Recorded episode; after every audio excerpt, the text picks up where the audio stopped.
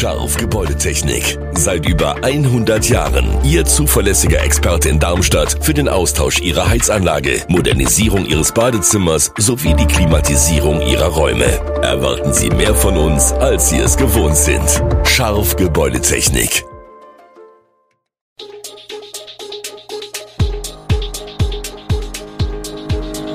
Gude, unser morgendliches News Update.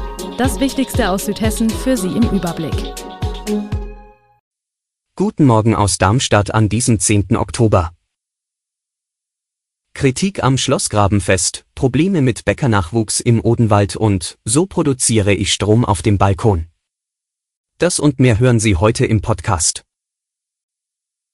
Das Schlossgrabenfest und die Debatte um die Nutzung des öffentlichen Raums in Darmstadt erhitzen weiter die Gemüter, inzwischen auch vor Gericht. Der Anwalt Christian Kramatz hat laut eigener Darstellung gegenüber der Stadt geklagt auf Informationszugang zu Nutzungsvereinbarungen.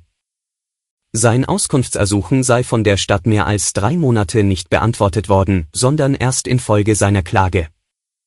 Als das Erstaunlichste bezeichnet er dabei die Information, wonach die Sondernutzungserlaubnis vom 25. Mai datiert sei und damit mehr als eine Woche nach Aufbaubeginn am 16. Mai. Die Stadt begründet die nicht fristgerechte Beantwortung der Anfrage mit einem Fehler in der Kommunikation. Bestätigt wird auch die verspätete Erteilung der Sondernutzungserlaubnis. Hintergrund sei, dass das Sicherheitskonzept noch nicht durch alle Behörden genehmigt war. Der Gebührenrahmen richtet sich nicht nach dem möglichen Gewinn einer Veranstaltung, stellt die Stadt klar. Ob beim Schlossgrabenfest ein Gewinn erwirtschaftet wurde, müsse beim Veranstalter erfragt werden. Wir blicken in den Odenwald. Dort finden viele Bäckereien keinen Nachwuchs mehr. Zwar ist das ein bundesweites Problem, der große Mangel an Fachkräften und Auszubildenden trifft vor allem das Handwerk und das auch im ländlichen Raum. Harald Buschmann und Marion Ludwig von der Kreishandwerkerschaft in Erbach berichten, in den vergangenen Jahren wurden im Schnitt zwischen 160 und 180 Ausbildungsverträge pro Jahr gemeldet. Das ist relativ stabil, betrifft aber auch nur die neun Gewerke, die die Kreishandwerkerschaft betreut. In diesem Jahr fällt die Quote nach jetzigem Stand erstmals etwas geringer aus.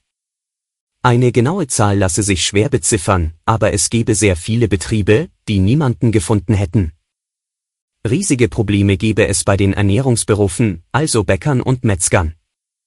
Doch auch bei Malern und Zimmerern ist es derzeit nicht leicht, Nachwuchs zu finden. Oft ist die Verkehrsanbindung im ländlichen Raum ein Problem. Dazu kommen fehlende Wertschätzung, demografische Probleme und fehlende Berührungspunkte.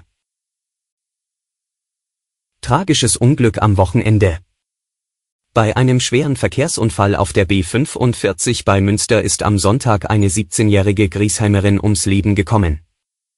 Wie die Polizei mitteilt, war die junge Frau als Beifahrerin auf einem Motorrad unterwegs, das von einem 24-Jährigen aus Fischbachtal gefahren wurde. Der Gradfahrer fuhr gegen 12.50 Uhr in Höhe der Ausfahrt Münster in Richtung Hanau, als er in einer langgezogenen Rechtskurve mit einem Pkw kollidierte und stürzte. Er wurde leicht verletzt, seine 17-jährige Sozia aus Griesheim erlitt aber so schwere Verletzungen, dass sie noch an der Unfallstelle starb.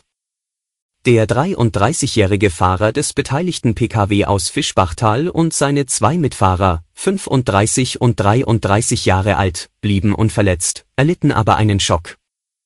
Das Dramatische, alle Beteiligten des Unfalls befanden sich gemeinsam auf dem Weg zu einer Sportveranstaltung. Der Kratfahrer stand nach ersten Erkenntnissen nicht unter Alkoholeinfluss, teilt die Polizei mit. Im Krankenhaus sei zur abschließenden Klärung eine Blutentnahme erfolgt. Wegen der Rettungsarbeiten musste die B45 mehrere Stunden lang in Fahrtrichtung Hanau gesperrt werden. Wir blicken nach Rheinland-Pfalz. In der Affäre um die Hubschraubervideos zur A-Flut gibt es neue Vorwürfe.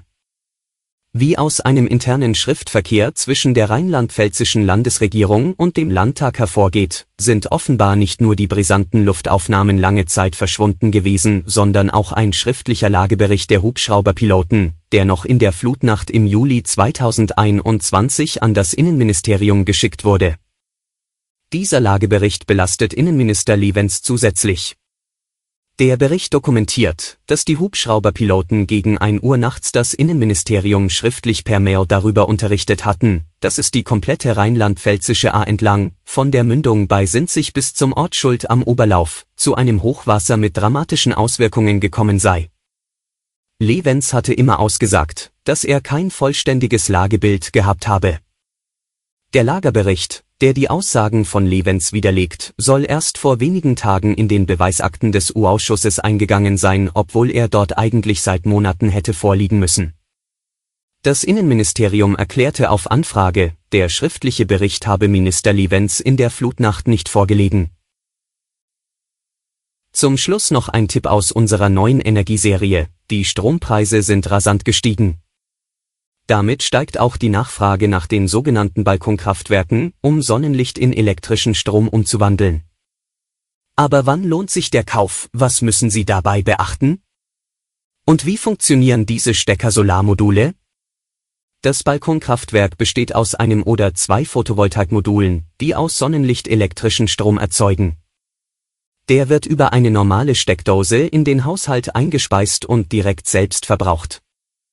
Der Strom fließt beispielsweise von der Steckdose am Balkon zum Fernseher, Kühlschrank oder zur Waschmaschine. Reicht der Strom vom Balkon nicht aus, wird zusätzlicher Strom vom örtlichen Energieversorger bezogen. Ein Balkonkraftwerk kann damit den Strombezug vom Energieversorger reduzieren und beispielsweise die Grundlast einer Wohnung während der Sonnenstunden decken. Kommt mehr Strom vom Balkon, als im Haushalt momentan verbraucht wird, wird der Strom ins Netz eingespeist. Mehr lesen Sie im Artikel, den wir Ihnen verlinkt haben. Und in unserer Energieserie im Oktober haben wir noch viel mehr Tipps und nützliche Informationen für Sie gesammelt. Alle Infos zu diesen Themen und noch viel mehr finden Sie stets aktuell auf echo-online.de. Gute Südhessen ist eine Produktion der VAM von Allgemeiner Zeitung, Wiesbadener Kurier, Echo Online und Mittelhessen.de. Redaktion und Produktion die NewsmanagerInnen der VAM. Ihr erreicht uns per Mail an audio.vam.de.